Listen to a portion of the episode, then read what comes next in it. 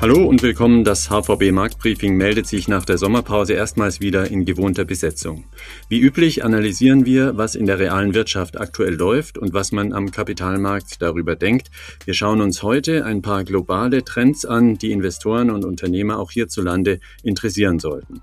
Mein Name ist Titus Kroder und aus dem Sommerurlaub zurück ist Andreas Rees, der Chefvolkswirt Deutschland der Hypovereinsbank. Andreas, welcome back. Eine Pause von all den Wirtschaftsdaten und Trends, das war doch auch mal was Feines, oder? Hast du dich gut erholt? Hallo Titus, ja, ich, ich habe mich gut erholt, ich bin entspannt und habe Kraft getankt, aber ich habe natürlich auch immer so einen kleinen Blick auf die Wirtschaftsdaten geworfen, auch während des Urlaubs und es gibt ja ganz, ganz viele spannende Themen. Da werden wir sicherlich gleich noch drüber reden. Und auch Philipp Gistakis ist mit dabei, Chefanlagestratege der HVB. Grüß dich, Philipp. Auch du tiefenentspannt aus dem Urlaub zurück. Wie war der erste Tag im Büro? Ja, hallo Titus. Ja, der erste Tag im Büro war wie immer erstmal geprägt davon, zig E-Mails abzuarbeiten, die im Urlaub aufgelaufen sind.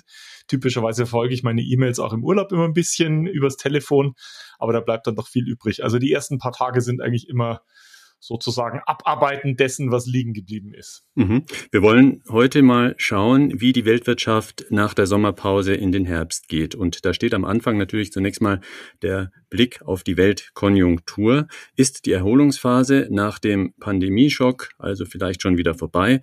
Andreas, du weißt da mehr. Mit welchem Trend geht die Weltwirtschaft in den Herbst? Ja, die Signale mehren sich doch jetzt zusehends, dass die Weltwirtschaft allmählich an Schwung verlieren wird. Das wissen wir zum Beispiel von den Unternehmensumfragen in der Industrie, aber auch im Dienstleistungsbereich. Also gerade bei den Dienstleistern, da ist es sehr stark spürbar in den Umfragen. Sie sind deutlich weniger optimistisch geworden. Das heißt also, die Geschäfte, die wachsen zwar noch immer, aber auf der anderen Seite die Ausbreitung des Delta-Virus bremst doch deutlich und insbesondere eben die freiwillige, in Anführungszeichen, Zurückhaltung der Konsumenten in den Industrieländern, aber auch in einigen Schwellenländern. Das heißt weniger die erzwungene Zurückhaltung durch die Lockdowns, aber eben man geht weniger ins Restaurant oder nimmt weniger Dienstleister in Anspruch, als das vielleicht noch vor einigen Wochen der Fall war. Und ganz extrem haben wir es natürlich gesehen bei den Dienstleistungen in China. Da gibt es doch sehr starke Bremsspuren oder zumindest vorübergehend über die Sommerpause hinweg da die chinesischen Behörden doch aufgrund ihrer Nulltoleranzstrategie gegenüber Covid, die sind da sehr scharf vorgegangen und da gab es dementsprechend Bremsspuren. Und in der Industrie, da ist es zuletzt auch etwas rückläufig gewesen, nicht ganz so stark wie bei den Dienstleistern. Ich denke mal, das ist so eine Art, auf der einen Seite natürliche Verlangsamung, da viele der Indikatoren vor der Sommerpause schon sehr, sehr hohe Niveaus erreicht haben. Also Zyklik hat da etwas an Schwung verloren. Das war zu erwarten. Aber wir haben natürlich auch wirklich Probleme, gerade im Bereich bei Vorprodukten und Zwischengütern, also was wir vor der Sommerpause schon erlebt haben, das ist weitergegangen. Es gibt hier einen erheblichen Mangel. Die Lieferketten funktionieren nicht richtig. Es gibt eine Riesenlücke, zumindest in einigen Sektoren wie im Automobilbereich, zwischen doch sehr, sehr starken Auftragseingängen und die Produktion, die eben nicht gefüttert werden kann, weil die Zwischenprodukte fehlen. Und dann hatten wir natürlich auch noch als Sahnehäubchen, dass die Transportkosten für die Seefracht weiter angestiegen sind, weil eben China aufgrund der doch scharfen Vorgehensweise gegenüber Covid vorübergehend auch einen Hafen geschlossen hat. Und da sind die Frachtkosten weiter gestiegen. Also für uns hier in Europa, aber insbesondere sehr, sehr stark nochmal in, für amerikanische Unternehmen. Mhm. Alles zeigt also auf einen abkühlenden Trend in der Weltwirtschaft derzeit. Wo führt das hin, deiner Meinung nach? Geht das vielleicht auch in Richtung einer neuen Rezession oder lässt sich da überhaupt schon etwas sagen?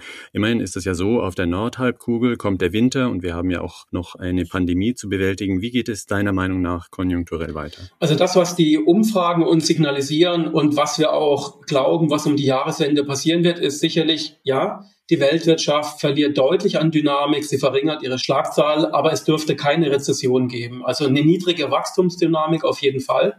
Es gibt sicherlich auch Abwärtsrisiken wegen der Delta-Variante. Aber eine Rezession halten wir doch für unwahrscheinlich. Mhm. Wir haben ja vor der Sommerpause viel über die Inflationsentwicklung gesprochen, weil sich da ja ein merklicher Schub abzeichnete. In Deutschland liegt die letzte Inflationsmessung nun mittlerweile bei 3,9 Prozent. Das ist ganz schön hoch. Viele Ökonomen hatten ja argumentiert, dass das nur eine kurze Corona-Spitze sein wird. Was ergibt deine Analyse? Wo stehen wir bei der Inflation? Ja, die Inflationsraten in Europa, die sind weiter angestiegen, was eigentlich erwartet worden war, aber die Zunahme war doch wesentlich noch mal kräftiger als vor der Sommerpause gedacht. Du hast schon die Zahlen angesprochen. In Deutschland knapp unter vier Prozent, in Europa insgesamt, da sind wir bei etwa drei Prozent. Wir gehen eben davon aus, dass sich der Preisauftrieb in den nächsten Monaten erstmal in Europa noch weiter beschleunigen wird, bevor dann die Inflationsraten wieder weniger hoch ausfallen. In Europa werden wir vermutlich eine vier vor dem Komma haben. Und das ist schon ziemlich kräftig. Wenn man sich jetzt anschaut, was in den USA passiert, da hat sich die Inflationsrate, und das ist, glaube ich, die gute Nachricht jetzt auch über die Sommerpause hinweg, bei etwas über fünf Prozent stabilisiert. Das ist also natürlich sehr hoch. Aber hier dürfte vermutlich der Hochpunkt bereits erreicht worden sein, weil eben die USA im Konjunkturzyklus doch ein bisschen vor den Europäern liegen. Sie haben ihre Wirtschaft auch wieder früher geöffnet als in Europa, beziehungsweise sie sind ja grundsätzlich weniger restriktiv gewesen bei ihren Schließungsmaßnahmen. Und kurzfristig lagen sie sogar noch vor der Impfkampagne, vor den Europäern. Das hat sich jetzt geändert. Also das sind die Gründe, warum in den USA, warum wir vermutlich diesen Hochpunkt schon gesehen haben. Mhm. Wenn ich aber nun an den Tankstellen auf die Preisschilder schaue, wenn ich in die Autohäuser schaue, Strompreise steigen, die Rohstoffpreise steigen massiv, alles wird massiv teurer. Woher nimmst du deinen Optimismus als Ökonom, dass die Teuerungsrate wieder rückläufig sein sollte? Ja, das gebe ich gerne zu. Da ist natürlich ein bisschen Optimismus auch dabei, aber es gibt auch ein paar handfeste Gründe, warum man mit einer rückläufigen Inflation nächstes Jahr rechnen kann. Denn wenn man sich mal anschaut, woher kommt der Preisauftrieb, da hast du jetzt schon einige Komponenten genannt, aber die richtigen Preistreiber, das waren einige Waren oder insbesondere auch Dienstleistungsgruppen im Warenkorb, das war sehr, sehr stark pandemiegetrieben. Also nicht flächendeckender Preisauftrieb, sehr stark, sondern selektiv außergewöhnlich stark. Wenn man sich zum Beispiel in den USA anschaut, was da passiert ist, und wir haben das auch in Europa gesehen, da sind zum Beispiel die Preise sehr stark angestiegen für Hotels, für Flugtickets, für die Gebrauchtwagen. Also da reden wir teilweise von Steigerungsraten von über 100 Prozent gegenüber Vorjahr. Und das wird sich vermutlich normalisieren, also bei aller Skepsis. Und das waren eben die Faktoren, die die Preise wirklich außergewöhnlich stark nach oben gehoben haben.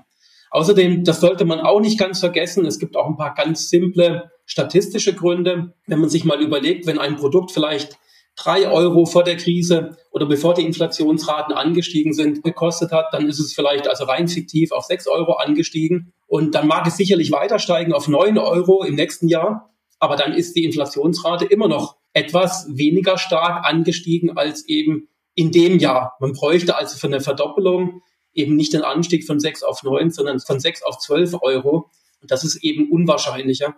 Und deshalb dürften die Inflationsraten ich will jetzt nicht sagen automatisch, aber einfach aus statistischen Gründen schon ein bisschen quasi automatisch dann wieder zumindest etwas rückläufig sein. Zur Inflation gehört ja auch der Blick auf die Notenbanken. Was hat sich da getan? Die Notenbankchefs haben sich Ende August digital getroffen, um zu beraten.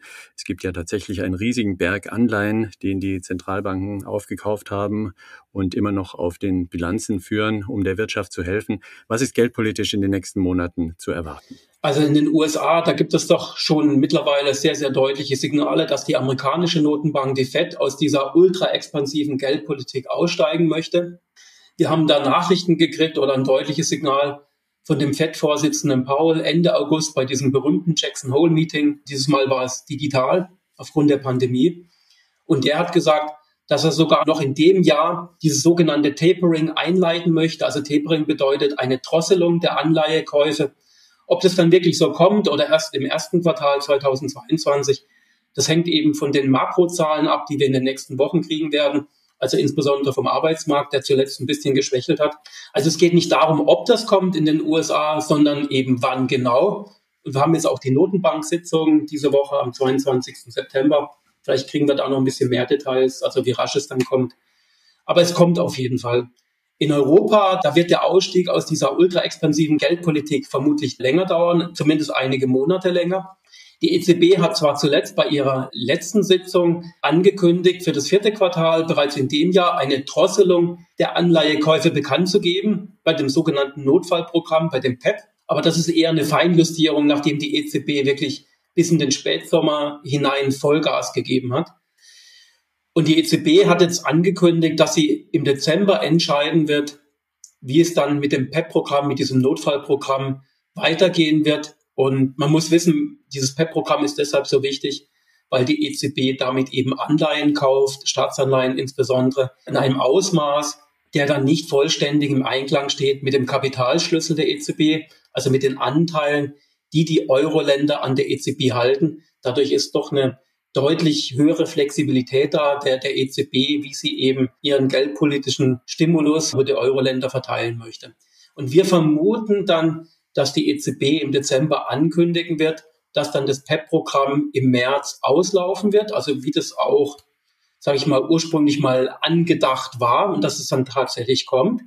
Aber auf der anderen Seite, unsere Vermutung ist auch, dass dann andere Kaufprogramme für Anleihen, die sogenannten konventionellen Kaufprogramme, die eben entsprechend dem Kapitalschlüssel erfolgen, die dürfen dann im März vermutlich zumindest teilweise aufgestockt werden.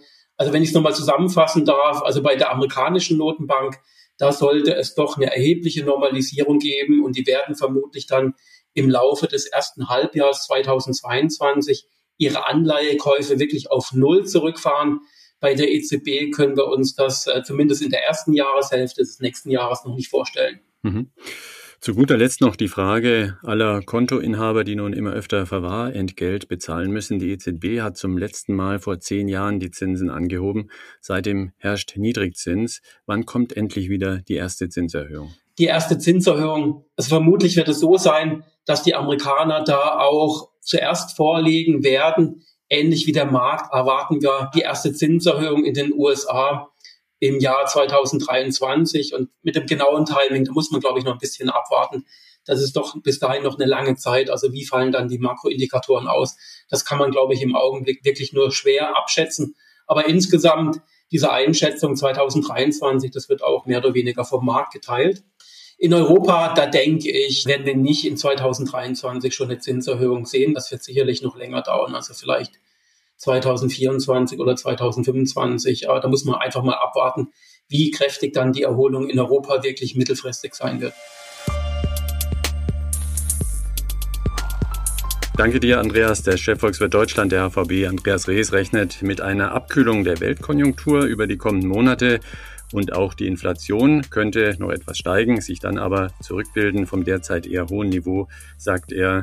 Die Sonderkonjunktur nach dem Corona-Einbruch vor über einem Jahr könnte damit also wieder in einen normaleren Verlauf einscheren.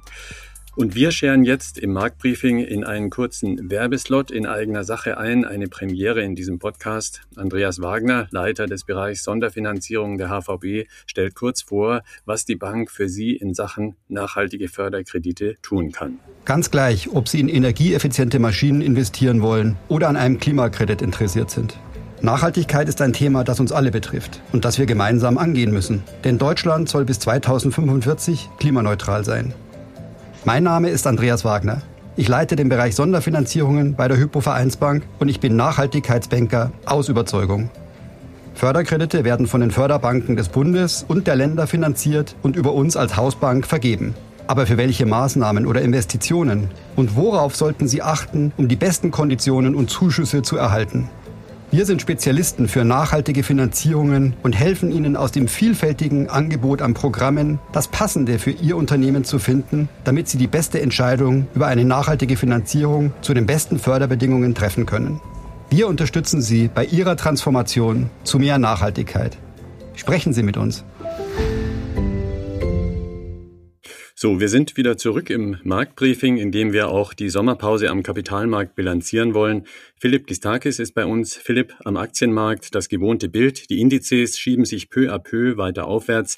Eine große Ausnahme gibt es allerdings. Fühl doch mal ganz kurz dem Aktienmarkt den Puls und sag uns, wo Stress aufkommt und wo Investoren mit relativ normaler Herzfrequenz agieren. Wie sieht das global derzeit aus?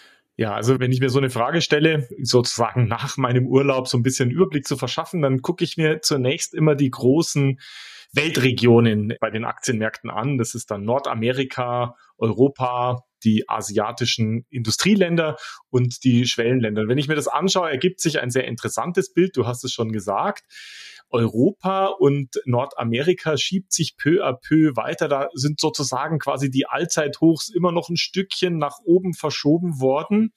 Anders sieht es bei den Industrieländern im Pazifikraum aus. Dort sind die Märkte seitwärts gegangen. Die gehen da im Prinzip schon seit ja, sechs Monaten mehr oder weniger seitwärts, seit so März, April.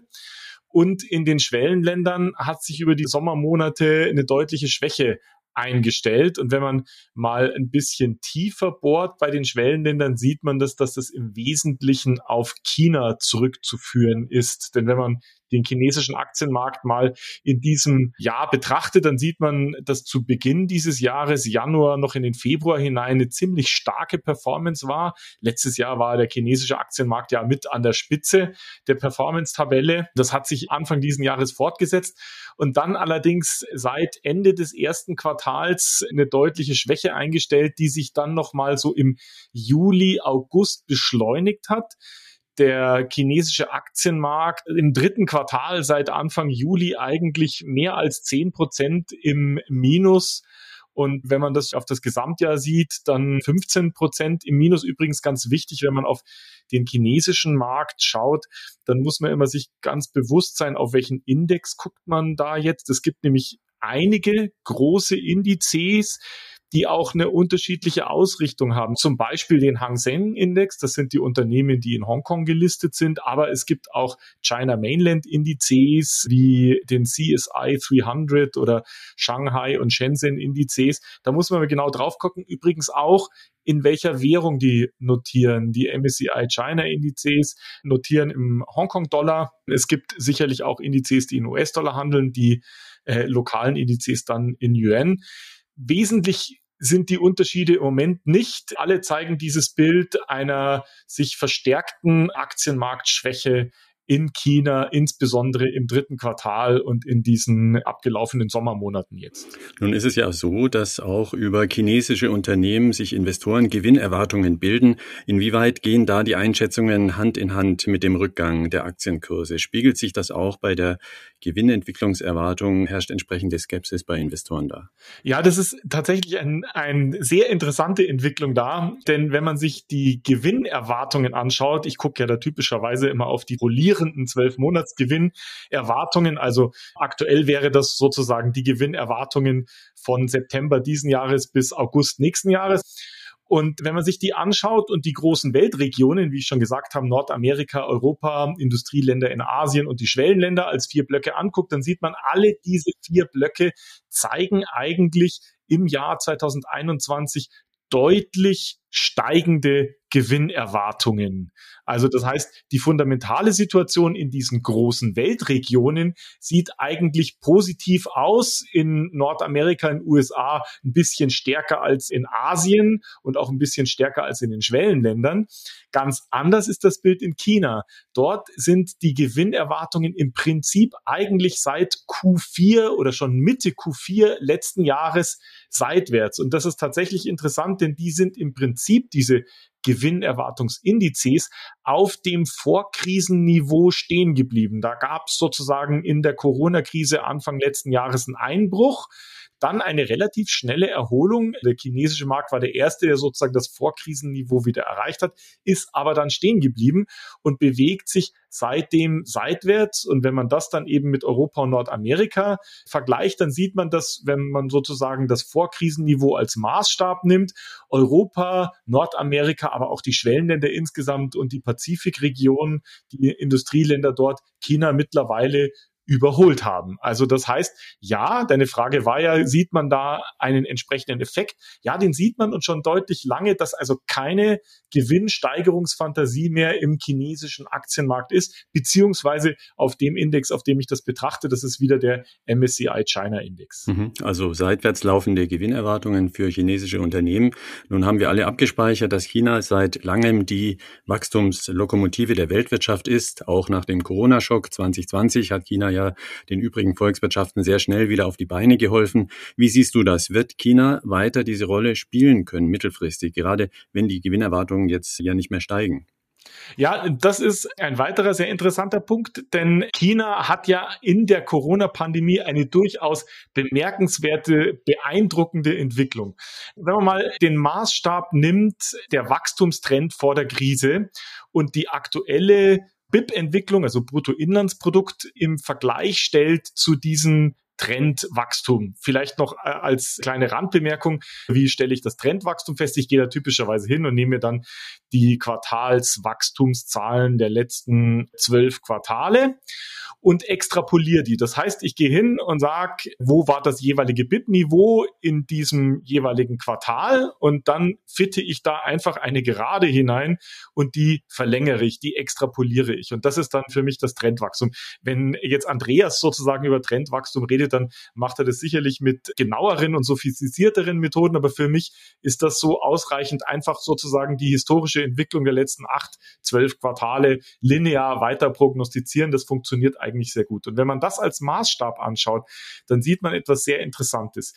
China ist in der Corona-Pandemie bereits ein Quartal früher vor den USA und Europa gelandet, hat also sozusagen den Tiefpunkt der Corona-Krise im ersten Quartal 2020 erreicht gehabt. Für die USA und Europa war der Tiefpunkt im zweiten Quartal 2020 und China hat im zweiten Quartal 2020, also sozusagen im nächsten Quartal nach dem Tiefpunkt, bereits wieder das BIP-Niveau von vor der Krise erreicht, also dieselbe Wirtschaftsleistung wie Ende 2019.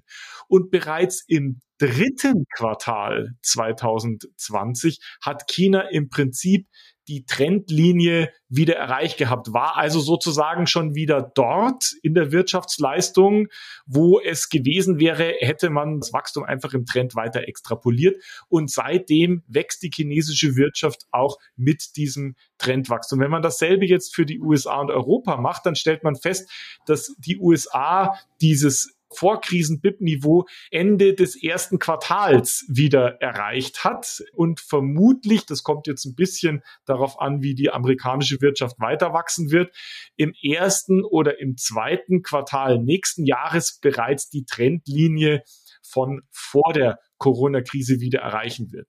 In Europa werden wir im günstigsten Fall Ende des dritten Quartals, also sozusagen in diesem Monat, das Vorkrisenniveau erreichen und vermutlich nicht vor Mitte, Ende nächsten Jahres den Trendpfad. Und der Trendpfad für Europa ist deutlich flacher, als der für die USA ist und beide zusammen natürlich deutlich geringer oder deutlich flacher als China. Das heißt, China ist sehr schnell sehr stark aus dieser Krise herausgekommen und die Corona-Pandemie hat jetzt eigentlich für die letzten zwei, drei Quartale für das chinesische Wachstum eine deutlich geringere Rolle gespielt, als das für die USA und Europa der Fall war. Allerdings und das haben wir beim Andreas ja gehört, kann das sich sozusagen going forward etwas ändern, denn im Moment spürt die chinesische Wirtschaft ja wieder den Bremseffekt von Corona-Lockdown-Maßnahmen. Die Chinesen gehen ja eben sehr drastisch gegen Ausbrüche vor, machen relativ schnelle und harte Lockdowns, um hier die Infektionsketten nicht außer Kontrolle geraten zu lassen.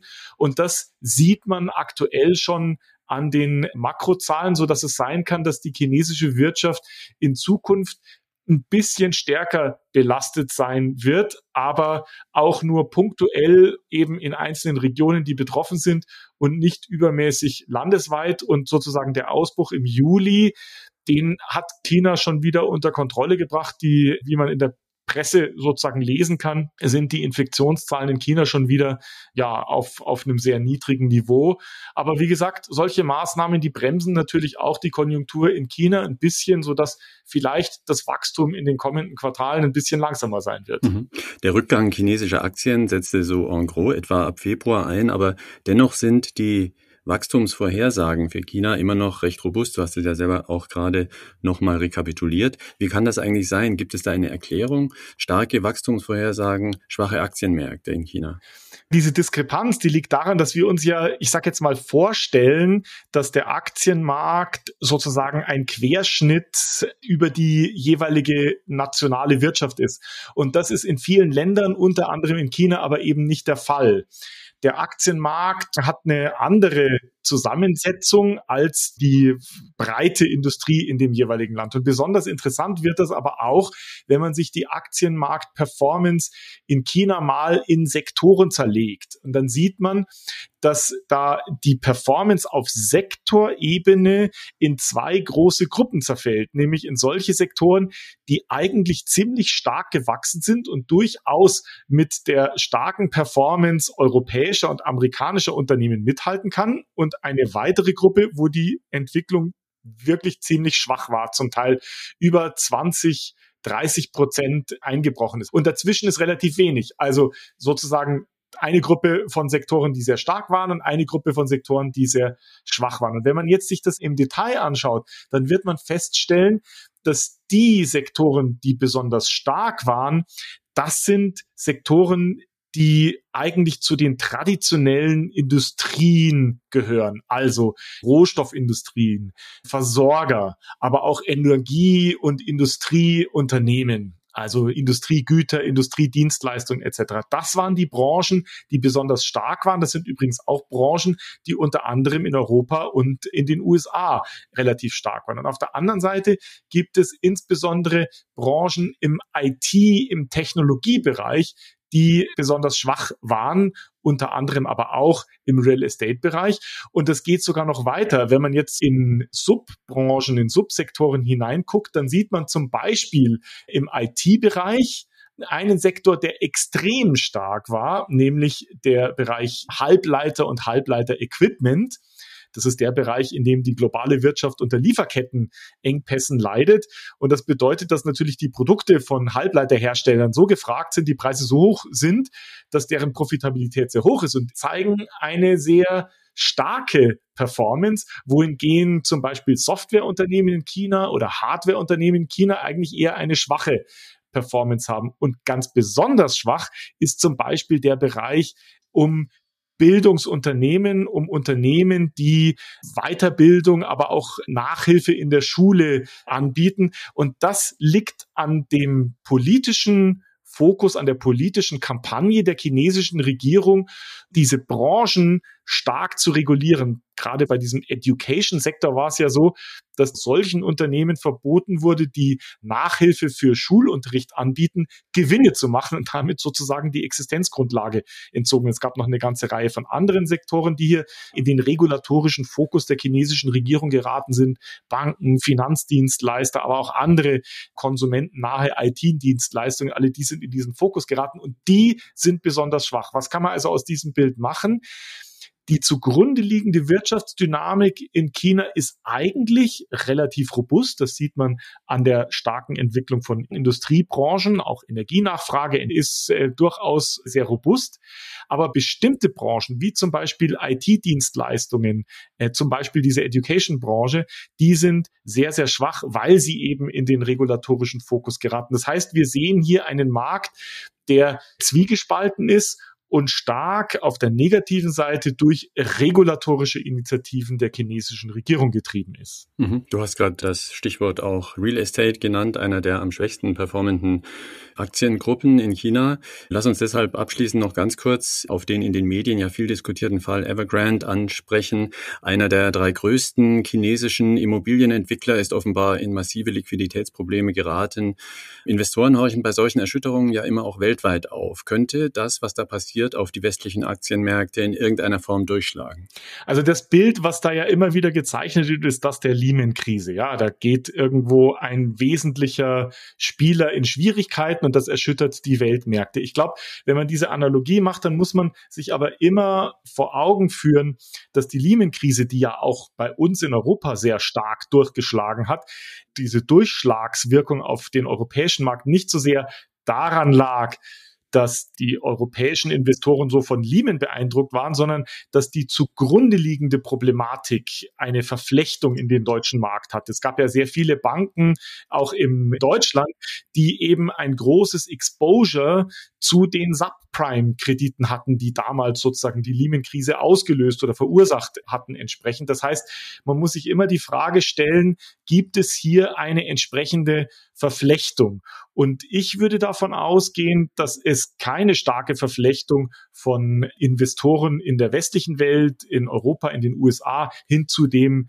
Immobiliensektor in China gibt. Aber natürlich ist es so, dass wenn entsprechend große Unternehmen und auch systemisch relevante Unternehmen in Schwierigkeiten geraten, dann hat es natürlich für den lokalen Markt Auswirkungen. Das kann natürlich auch für den chinesischen Bankensektor Auswirkungen haben. Das kann zu Liquiditätsengpässen führen etc. Alles das werden wir sicherlich beobachten und wird auch möglicherweise weiterhin auch die chinesischen Aktienmärkte beschäftigen und sicherlich auch etwas, was man analysieren muss. Auf der anderen Seite ist es natürlich so, dass die chinesische Regierung ja auch mit dem Beispiel der Lehman-Krise sicherlich eine gewisse Vorbereitung hat zu dem, was da alles sein kann und es Maßnahmen eben gibt, da einzugreifen. So wird in China zum Beispiel schon darüber diskutiert, dass Stimulus auch von der fiskalischen Seite, von der geldpolitischen Seite kommen kann, kommen soll oder unterwegs ist. Also sozusagen geldpolitische Parameter lockern, um hier mögliche Probleme, die daraus resultieren, in den Griff zu kriegen. Wir sollten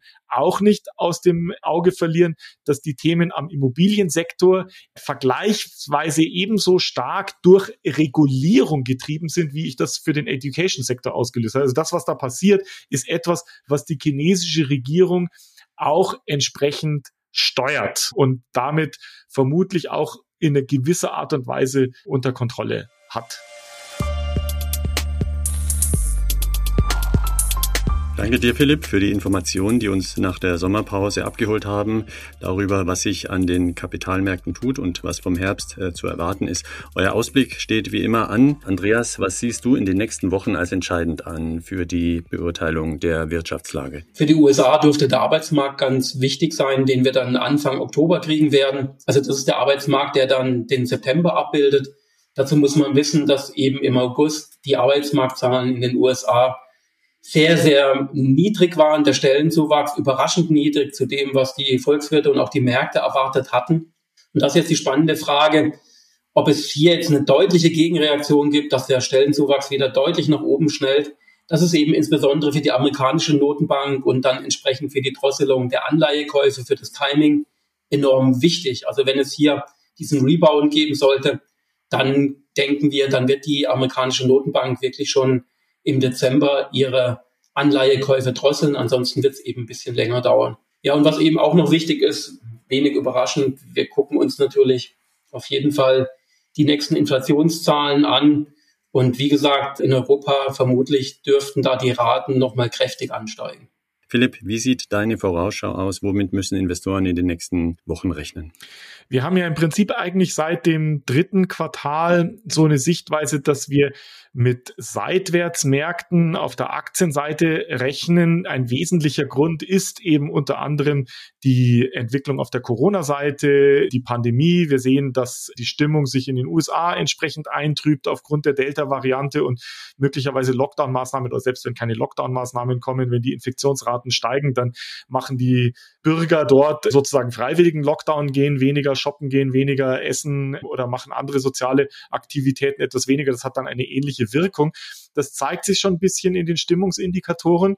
Und was natürlich ein ganz wesentliches Element ist, was immer wieder auch über die Sommermonate diskutiert wird, ist natürlich die Geldpolitik. Und da steht eben noch aus, wie sich das entsprechend darstellen wird, wie die Federal Reserve, wie die EZB ihre Kaufprogramme weiterhin gestalten wird, beziehungsweise möglicherweise zurückfahren wird. Und das sind die Themen, die die Märkte aktuell treiben. Aus meiner Sicht heraus jetzt erstmal ein bisschen seitwärts, bis wir mehr Klarheit über die Geldpolitik in Zukunft haben werden und auch über das Ausmaß der aktuellen Infektionswelle in den Ländern, in denen die Impfraten noch nicht so hoch sind. Und auch da müssen wir in Europa immer im Hinterkopf haben, dass unsere Impfsituation natürlich deutlich günstiger ist als zum Beispiel in den Schwellenländern. Leider, ja, dann da ist die Impfstoffverfügbarkeit nicht so hoch wie bei uns, aber eben auch wie in den USA, obwohl da eine hohe Impfstoffverfügbarkeit da ist, sind die Impfraten in den USA deutlich geringer, als die eben in Europa sind. Und das gibt uns durchaus